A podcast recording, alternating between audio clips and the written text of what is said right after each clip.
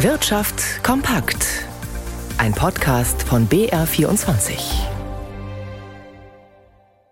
Im Studio Leonie Tim. Auf dem Markt, auf Volksfesten oder im Restaurant. Die Deutschen hängen nach wie vor an ihrem Bargeld. Hier mischt sich aber auch immer wieder Falschgeld unter die echten Scheine.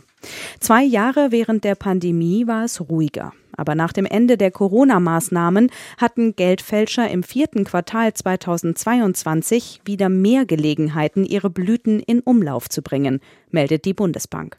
Felix Linke mit den Einzelheiten. Handel, Banken und die Polizei hätten hierzulande 44.150 gefälschte Euro-Banknoten aus dem Verkehr gezogen. In den beiden Vorjahren hätten die Maßnahmen gegen die Pandemie Verbraucher zum Teil daran gehindert, ihr Geld in der Öffentlichkeit auszugeben, sagte Bundesbank-Vorstand Burkhard Balz. In Europa betrage der Zuwachs sogar 8,4 Prozent auf 376.000 sichergestellte Blüten.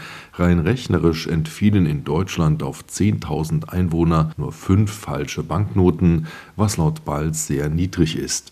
Es gibt eine Dunkelziffer, Geschädigte bekommen Falschgeld nämlich nicht erstattet und dürfen es keinesfalls weitergeben.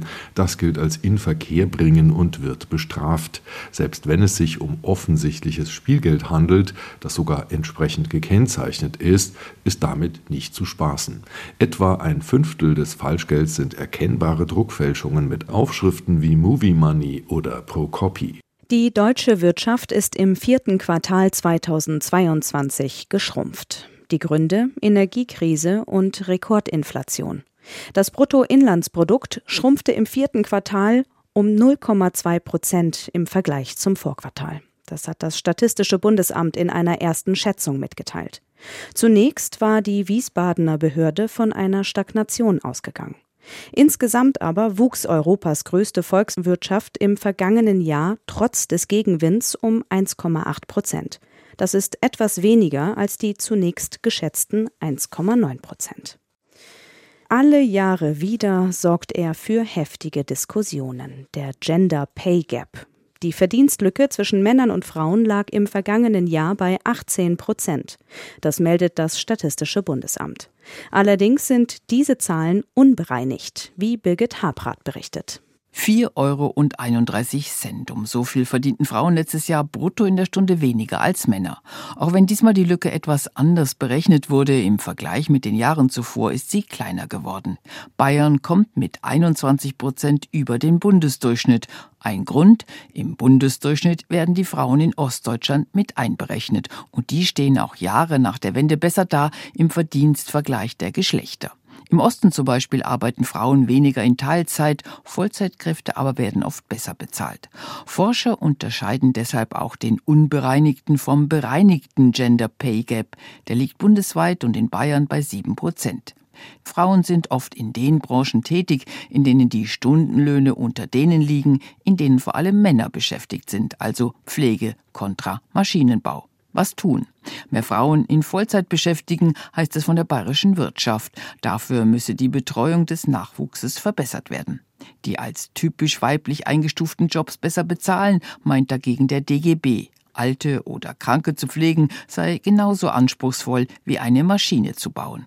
Und aller guten Dinge sind drei. Für morgen wurde eigentlich noch eine interessante Statistik erwartet. Die Inflationsrate für den Januar.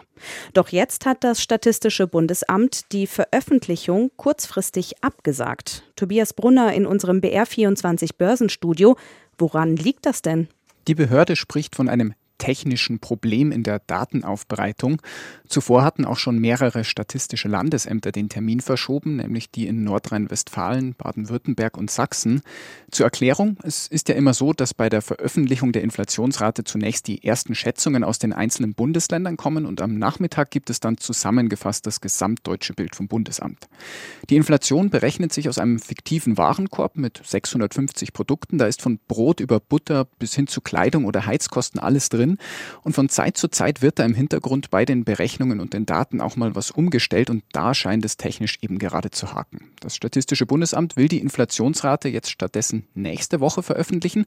Wann genau ist noch offen. Zuletzt war die Teuerung ja auf 8,6 Prozent zurückgegangen. Der deutsche Aktienmarkt hat seit dem Start der US-Börsen seine Verluste verkleinert. 0,3 Prozent das Minus jetzt bei 15.110 Punkten. Und der Dow Jones tritt auf der Stelle. Der Euro kostet einen Dollar 0,880.